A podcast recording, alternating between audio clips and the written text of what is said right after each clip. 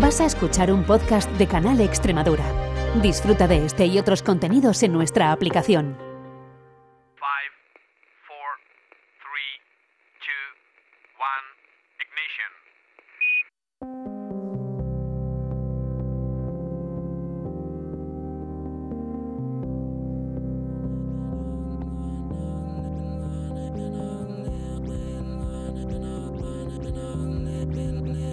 En Canal Extremadura Radio comienza Principio de Incertidumbre con Jorge Solís.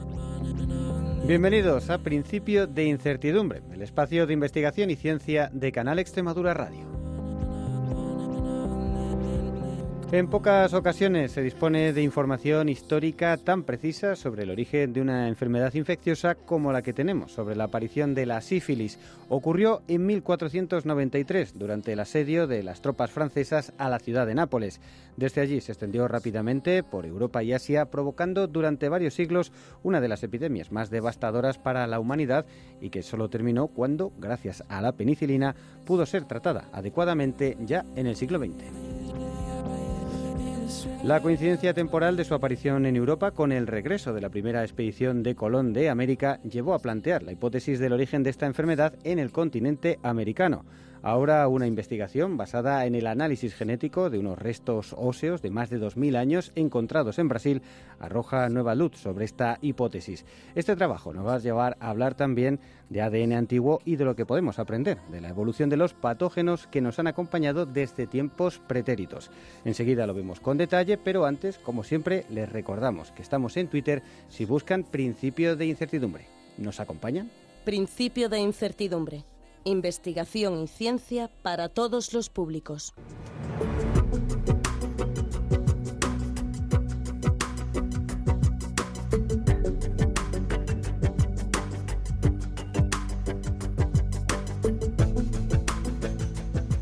Las infecciones de transmisión sexual no han dejado de crecer en los últimos años. En concreto, la sífilis se ha multiplicado por 10 entre 2016 y 2022. La primera epidemia de esta enfermedad se registró en 1493 tras el asedio de las tropas francesas a la ciudad de Nápoles, pero no está claro si la trajo Colón de América o si ya estaba en Europa y no había sido identificada. Ahora, un equipo de investigadores ha confirmado la presencia de una de las bacterias que causa esta dolencia en Sudamérica al menos mil años antes de la llegada de Colón. Su existencia sugiere que estos microorganismos ya se habían dispersado por el continente americano antes de las expediciones europeas de los siglos XV y XVI.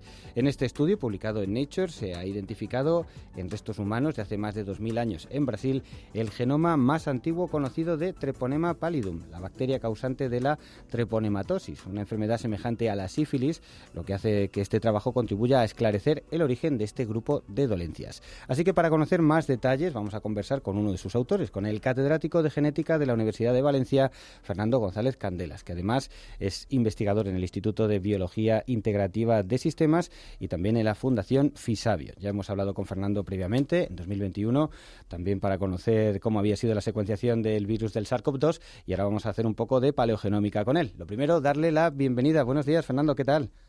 Hola, buenos días. Muchas gracias por acogerme unos minutos en vuestro programa. Hombre, la verdad es que nos parece un tema fascinante. Lo cierto es que estamos viendo cómo el ADN, el ADN antiguo, estamos eh, nos ha ayudado mucho a conocer un poco cuál ha sido la evolución de nuestra especie y ahora estamos yendo ya más casi al detalle, no solamente de, nosotros, sino también de, nuestros acompañantes, ¿no? de las enfermedades que, que, han convivido con nosotros eh, en estos últimos milenios. No sé si también han coevolucionado con nosotros, ¿no? También es un poco esta cuestión la que, la que hay que dilucidar y en este trabajo eh, os centráis un poco en el conocimiento conocimiento de, de la sífilis y de un tipo de, enfermedad vinculada eh, a, este tipo de bacterias. Si le parece, por ubicarnos un poco, la sífilis es más conocida, pero no solamente es eh, esta la única enfermedad que causan esta familia de bacterias, ¿no? No, en efecto, estas, estas bacterias, todas muy próximas evolutivamente entre sí, causan lo que se conocen como trepanematosis. Hay tres, cuatro trepanomatosis conocidas, de las cuales conocemos los causantes con detalle genético y microbiológico de tres de ellas, que son sífilis, que es la, la, más extendida y desgraciadamente la más, la más extendida desde hace siglos en, en, prácticamente todo el mundo, pero además tenemos otras dos formas que se conocen como PIAN y como PGR, que están mucho más limitadas geográficamente y cuya vía principal de transmisión no es la vía de, contacto sexual. Se transmiten también por contacto piel con piel, pero no están asociadas a la transmisión por vía sexual. Entonces suelen aparecer en niños, en gente joven, por, contacto directo entre ellos, pero son diferentes en cuanto a, su, a su curso y a su, sobre todo a su modo de transmisión de, sífilis. Eh, ¿Son enfermedades bacterianas y un poco como, como cursan? ¿Qué sintomatología pueden eh, desarrollar y si no se tratan? Mm, bueno, eh, yo sé más de, sífilis porque, bueno, la proximidad geográfica hace que estemos más familiarizados con, sífilis. Creo que todo el mundo conoce que la lesión primaria pues es unas, pústulas, el, conocido chancro, normalmente en áreas genitales, que puede llegar a desaparecer de forma espontánea. Es una de las eh, peculiaridades de esta, de esta enfermedad en la que pues contribuye a una a un progreso mm, silencioso de la misma durante unas cuantas semanas hasta que puede dar lugar a lo que se denomina una sífilis secundaria caracterizada por lesiones en la piel pero ya no en la zona en las zonas genitales en las zonas donde se ha producido el primer contacto o infección. Puede ser pues lesiones en, en, la en las manos en los brazos en, en otras partes del cuerpo y eh, normalmente como han transcurrido una serie de semanas y no está localizada en el mismo en, los mismos puntos, pues mm, es lo que lleva eh, en ocasiones a la consulta con, el especialista en dermatología. Eh, pensando que se trata de otra de otra afección, porque claro, al ser una enfermedad de transmisión por vía sexual, pues muchas veces el pudor, la vergüenza de confesar o de, reconocer que ha habido un contacto que muchas veces es inapropiado, pues no, no, no facilita el, control de esto. Entonces, el problema es que si no se trata, en ocasiones eh, traspasa eh, la enfermedad la, barrera hematoencefálica, para la bacteria la barrera eh, hematoencefálica, y produce una tercera forma, una tercera etapa en la, en, la sífilis, que ya es lo que se conoce como neurosífilis. Y aquí el problema es muy serio, porque esta puede causar una, el fallecimiento de, la persona infectada. No es que tenga una tasa de mortalidad muy elevada, porque afortunadamente hay un tratamiento muy efectivo que sigue siendo con penicilina, esencialmente, es decir, el, prácticamente el primer antibiótico que tuvimos a nuestra, a nuestra disposición sigue siendo efectivo con, contra la sífilis, pero claro, el problema es que se tiene que tratar y si no se trata, pues tenemos este riesgo. La otra peculiaridad de la, de la sífilis es que las lesiones que puede provocar en, en, esta forma secundaria son muy aparatosas, son, dejan una, una, una huella permanente desfigurando rostros y desfigurando la, apariencia física de las personas y esto, pues claro, estéticamente ha causado durante pues, cinco siglos una una adversión y, una, y un rechazo a la, a, la, a la, enfermedad, también muy parecida a la de otras enfermedades que cursan por, por dermis. Las otras enfermedades que comentábamos no parece que tengan un curso tan grave, pero aparecen en niños, como decía, y entonces, claro, el problema es que su tratamiento, además, son propias de países en los que la la atención sanitaria no es la misma que tendríamos aquí en, el mundo occidental. Entonces hay muchos casos en que no se llegan a tratar a tiempo y pues cursan pues mal sin llegar a ser fallecimientos, pero pero con, secuelas para toda la vida. Y sí que están localizadas en entornos geográficos como muy característicos, ¿no? Eh, sí, en la, en la actualidad, porque claro, cuando estamos hablando de la de la de la dispersión y de la ubicación geográfica de estas, estas enfermedades o de estas patologías, pues claro, decimos sífilis está por todos lados, pero en cambio las otras no. Por ejemplo, Pian está sobre todo en zonas tropicales, sobre todo del, sudeste asiático. Y Beigel está eh, un poquito más al norte, los casos más habituales ahora pues nos llegan desde, desde Japón, no los casos, sino las las bacterias para, para su análisis se llegan suelen ser de Japón, pero allí en zonas secas y, áridas. O sea que no es una enfermedad que mm, esté distribuida por, por, todo, por todo el globo, ni mucho menos en la actualidad. lo que nuestras investigaciones han ido poniendo de manifiesto es que ambas formas eh, ahora podemos decir que han estado presentes en el continente europeo y ahora demostramos también que, al menos en Sudamérica antiguamente y no en la actualidad. Entonces, bueno, mm, esto cambia un poquito la idea que teníamos sobre la, ecología del patógeno y, a dónde podíamos encontrar pues eh, restos antiguos que, demostrasen su, presencia. Claro, por, eh, por eso lo, lo, preguntaba, ¿no? Al igual que el conocimiento de, del ADN antiguo nos ha permitido ver un poco cuál ha sido el movimiento de las poblaciones humanas a lo largo del tiempo, ahora esto también lo vamos a poder hacer con, con patógenos, ¿no? Decíamos al principio en la introducción que, bueno, la sífilis ya está identificada o descrita, por lo menos desde esos principios de, del siglo XVI, finales del XV y XVI. Eh, no estaba claro, esta enfermedad ha venido procedente de América, ha ido de aquí para allá y eh, un poco pues arrojáis luz en ese sentido porque habéis sido capaces de encontrar eh, una de este tipo de, bacterias en restos de al menos 2.000 años de antigüedad en Brasil.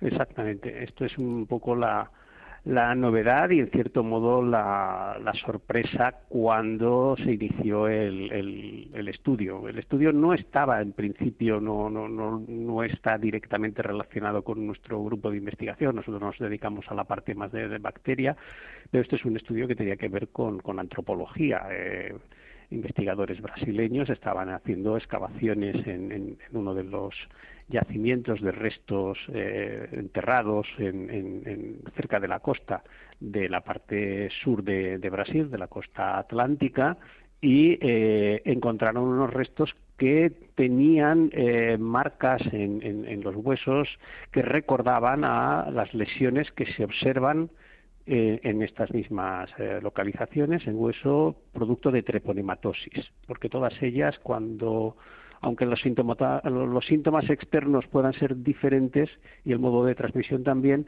eh, causan unas lesiones, por lo visto, características. Yo no soy especialista en, esta parte de, antropología, pero son unas lesiones bastante características y les llevaron a sospechar que podía tratarse de eh, eh, huesos de personas afectadas por alguna treponematosis. Entonces es ahí cuando se inició la colaboración con, el grupo de la doctora eh, Verena Suneman de, la Universidad de Basilea ahora de Viena entonces y ellos son especialistas en la obtención de genoma desde restos antiguos. Obtención de genoma, ella está muy especializada en genomas bacterianos y bueno, pues es cuando se puso en marcha este proyecto concreto pero por lo que comentabas al principio de esta, de esta parte de la intervención, esta eh, eh, recopilación y análisis de la eh, distribución y de la variación genética presente en bacterias antiguas se está haciendo ya desde hace bastantes años. Con sífilis estamos empezando ahora,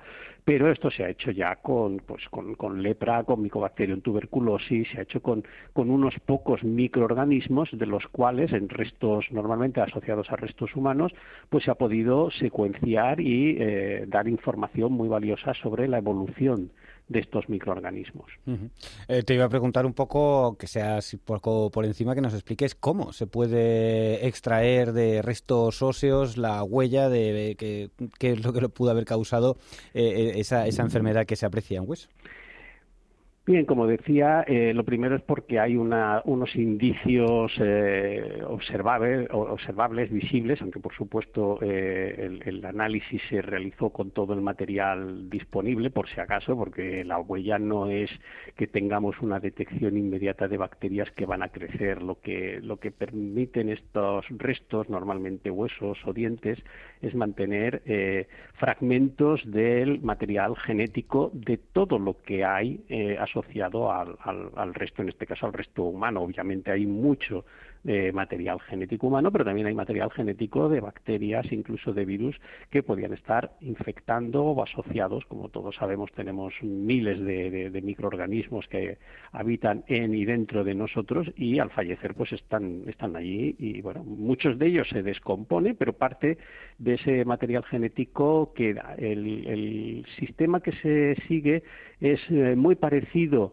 al seguido por el, fundador del campo, como recordarán es el, doctor Svante Pavo, que recibió el premio Nobel el, año pasado justamente por estos avances y descubrimientos en, en paleogenómica humana, él ha secuenciado los primeros genomas de Neandertal, de denisovanos, bueno, lleva una carrera eh, muy prolífica y muy interesante sobre este tipo de, metodología y descubrimientos y se utiliza esta misma, estas mismas técnicas con una ligera eh, variación que consiste en eh, colocar algo así como, como, una trampa molecular, unas, lo llamamos cebos, para, para atrapar Mm, preferentemente y casi de forma exclusiva, pero bueno, por lo menos preferentemente, material genético de un microorganismo del cual conocemos ya el genoma, por lo menos de algún pariente próximo. Entonces, este sistema de, de captura de, de, material genético permite un enriquecimiento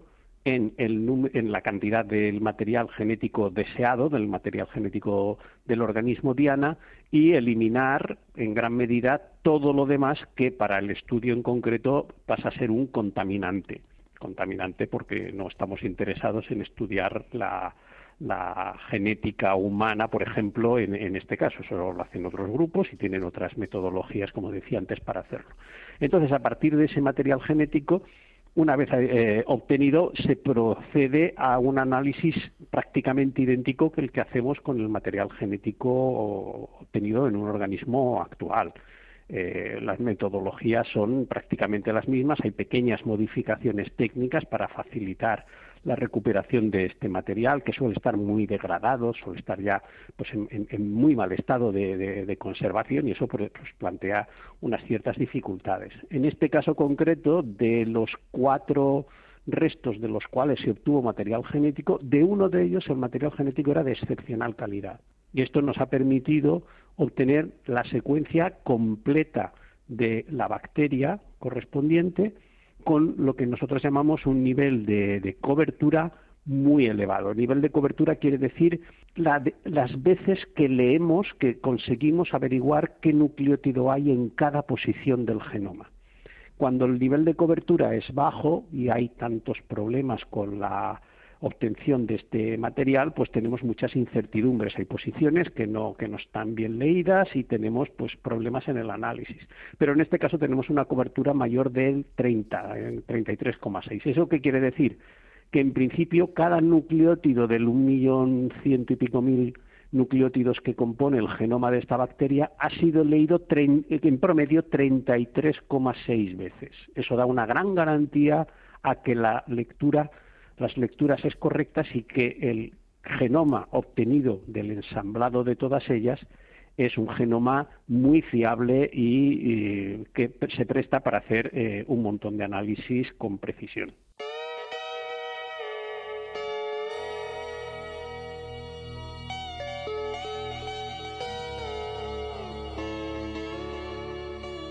Qué maravilla, creo que, en otras ocasiones siempre hay, eh, tenéis un genoma de, referencia de, lo que estáis buscando, ¿no?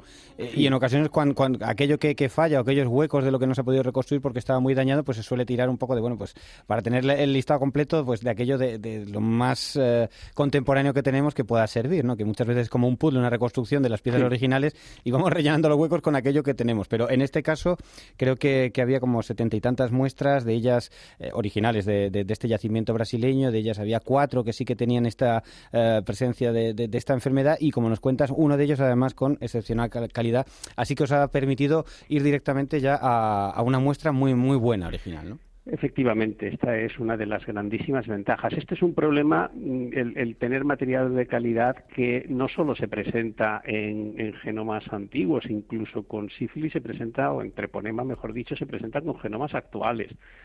Eh, treponema es una bacteria recalcitrante al cultivo. Hasta hace apenas cuatro años no era posible cultivar en el laboratorio treponema. Y si no puedes cultivar una bacteria, tienes grandes eh, dificultades en experimentar y hacer cosas con ella, incluida el eh, secuenciar su genoma porque hay que hacerlo a partir de lo que nosotros llamamos una muestra directa, es decir, una muestra tomada pues por una por una toma de muestras desde, desde la lesión cutánea eh, y claro, cuando tomas una muestra de esta manera, con una, con una lanceta o con, con cualquier otro dispositivo, pues coges material biológico que contiene genoma de la bacteria, pero contiene genoma de otras muchas cosas. Y eh, volvemos a la dificultad que comentaba antes, que hay que enriquecer. Bueno, pues el, enriquecimiento suena muy bien, pero claro, no es una, digámoslo así, selección con con un imán y todo lo que es metálico se pega, sino que se pega pues muchas cosas que no son lo que nosotros desearíamos. Entonces eso hace que, que muchos genomas actuales sean de peor calidad que el genoma antiguo que hemos conseguido en este, en este, en este estudio. Es sorprendente, pero más allá de, de, la proeza, o casi la suerte también, aquí en, todo lo que es paleo es mucho de, suerte, bien buscada, pero, pero suerte también, sí, claro.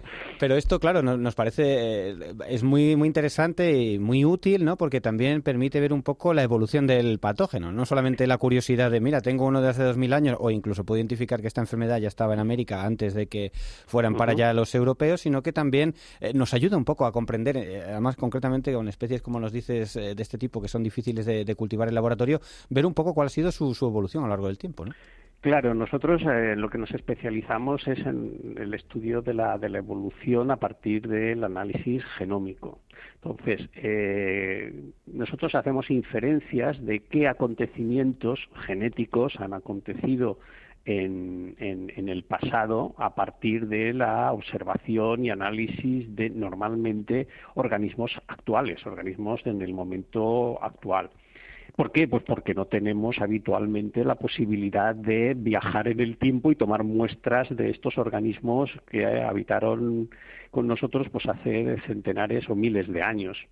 Cuando tenemos esa posibilidad aparecen pues eh, descubrimientos, aparecen eh, situaciones que o bien reafirman hipótesis e ideas que teníamos previamente o por el contrario pues las desbaratan y nos hacen replantear algo que conocíamos o que creíamos conocer con seguridad hasta hasta estos momentos. El ejemplo más claro no es el de no es este caso de, treponema y, el genoma de de Begel de, de Brasil sino pues la evolución humana cuando se hablaba de la evolución humana, evidentemente teníamos conocimiento de la existencia de unos parientes próximos, los neandertales, pero mm, la evidencia era arqueológica.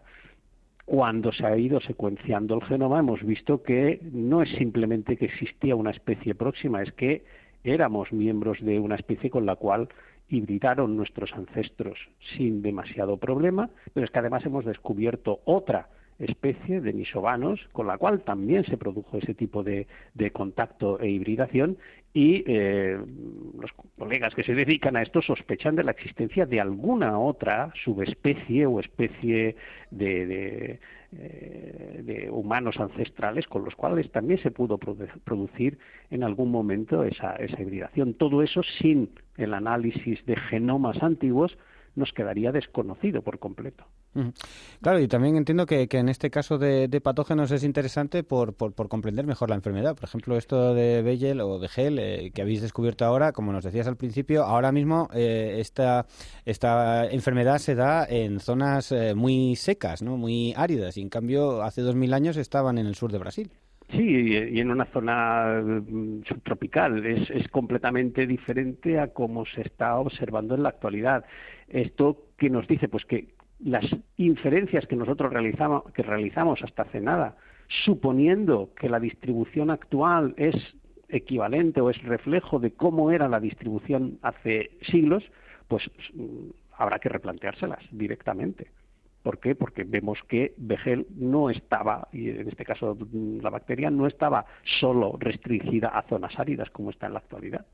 Entonces, mm, bueno, a la hora de plantear eh, posibilidades sobre cómo ha evolucionado sífilis, que seguimos sin, sin tener clara la, la, explicación y es, y es interesante porque es un, aparte de las consideraciones, digámoslo así, históricas sobre evolución, es un patógeno que ha estado afectando y que todavía, como has comentado en la introducción, pues está en aumento en nuestra, en, en, nuestras sociedades actuales, como, como prácticamente todas las enfermedades de transmisión sexual. Entender cómo funciona, cómo se ha ido evolucionando un patógeno en una escala de unos pocos decenas, centenares de años es muy relevante para poder eh, plantear estrategias de eliminación y control. Y en ese aspecto, lo que podemos ver por lo que se sabe ahora, había mucha, ha habido mucha eh, variación genética eh, en este tiempo o no tanto respecto a lo que habéis encontrado y lo que se ve hoy en día. A ver, eh, la bacteria Treponema pallidum eh, se ha caracterizado, se ha designado siempre como una bacteria monomórfica. Esto quiere decir que es una bacteria de muy evolución muy lenta. Claro, cuando hablamos de, evolución en bacterias, normalmente estamos pensando en otro tipo de bacterias que cambian mucho más rápidamente. Esta evoluciona con relativa lentitud. Entonces, los cambios que observamos entre el genoma antiguo y los genomas modernos de Begel nos hablan de una evolución extremadamente lenta. Es un genoma, no es idéntico a los genomas actuales, pero difiere en menos de lo que nosotros esperaríamos para un genoma de 2.000 años de antigüedad. ¿Esto qué quiere decir? Bueno, por un lado nos plantea que la tasa de evolución viene muy restringida por toda una serie de condiciones, normalmente el ecosistema en el que habita, en este caso eh, el, ecosistema somos nosotros, somos el, organismo humano al que infecta, al cual debe estar muy adaptado y son pocas las variaciones genéticas que se permiten, porque si no rompería la adaptación que le permite su supervivencia que consiste en infectar un humano tras otro. Aquí hay que entender supervivencia para, la bacteria como eh, conseguir hacer infecciones. Sí, pero ese punto de equilibrio, ¿no? De tampoco ser excesivamente letal, que entonces, oye, esto no, aguanta. Tienes que llegar al punto eh, adecuado. Sí, en, este, en este caso, bueno, este sería otro, esto daría para otro, para otro tema muy distinto sobre la evolución de la virulencia y hasta dónde puede un organismo infectivo controlar lo que le va a pasar al, al, al, huésped al que está infectando. Pero en este caso el asunto lo hace incluso más interesante, porque si es de evolución tan lenta, ¿cómo explicamos que de forma súbita, porque esto es la única manera de describirlo, aparezca una nueva forma de enfermedad relacionada estrechamente con las que habían estado mm, previamente. Begel y Pian tenemos, eh, tenemos una, buena evidencia de, su presencia eh, más antigua que, el, punto clave, que es el 1493, cuando se detecta súbitamente el, primer brote y luego la extensión de, de sífilis. Y en ese caso dices, bueno, ¿cómo ya yo me planteo cómo puedo explicar que aparezca rápidamente una cosa distinta y en, un, en, un, en, un, en un linaje que hasta entonces ha estado y desde entonces ha estado caracterizando por una evolución lenta.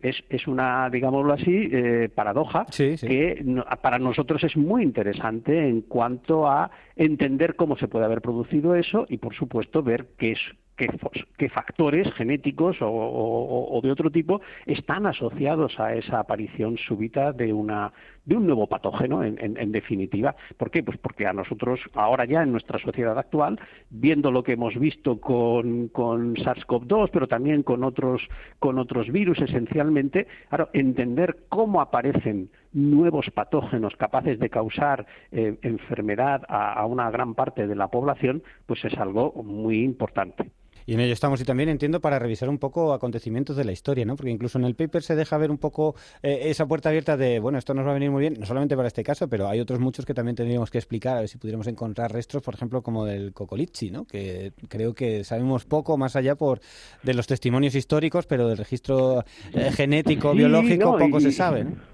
Claro, hay, hay, hay bastantes enfermedades, incluso de, de, las actuales o, relativamente recientes. He, comentado antes que había cuatro trepanematosis. Hay una cuarta que no hemos eh, mencionado siquiera que se denomina pinta, ¿eh? Eh, reconocida en el continente centro y sudamericano, pero de la cual no tenemos aislados mm, bacterianos.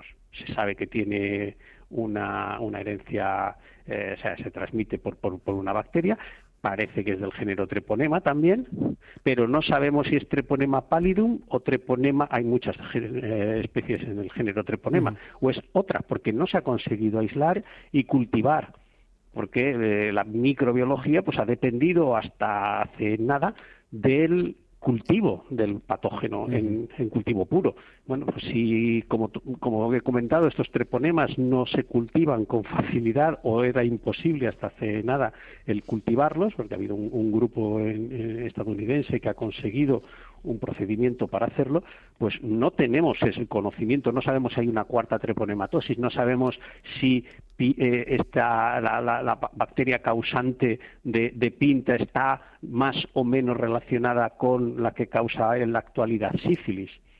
Eh, son, son incógnitas que bueno nos permiten seguir investigando con, con algo interesante. desde luego. El trabajo nos falta. Así que desde luego vamos a tener que estar muy, muy pendientes de, de, cómo avanza. Desde luego es bastante muy interesante, ¿no? Puede ser muy útil también. Pues son enfermedades que, que, siguen estando ahí con nosotros. Eh, comprender su funcionamiento nos ayudará a combatirlas mejor y de paso pues eh, también ir desvelando poco a poco ¿no? los mecanismos que, que opera la naturaleza en, en su camino evolutivo en, en todas las especies también en esta de, las bacterias. Seguiremos muy pendientes también de cómo avanza ese trabajo y así, pues, eh, otra ocasión que tendremos para volver a conversar contigo, con Fernando González, que, como repetimos, es eh, catedrático de genética en la Universidad de Valencia, investigador en FISABIO y también en el Instituto de Biología Integrativa de Sistemas. Fernando, muchísimas gracias por el tiempo que has compartido y deseando ya la próxima que nos cuentes más cosas. Muy bien, pues muchas gracias y esperemos que no tardemos mucho en tener cosas interesantes que contar a la audiencia.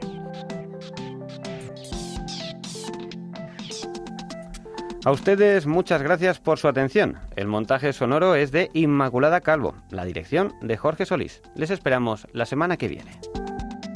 Principio de incertidumbre, arroba canalextremadura.es.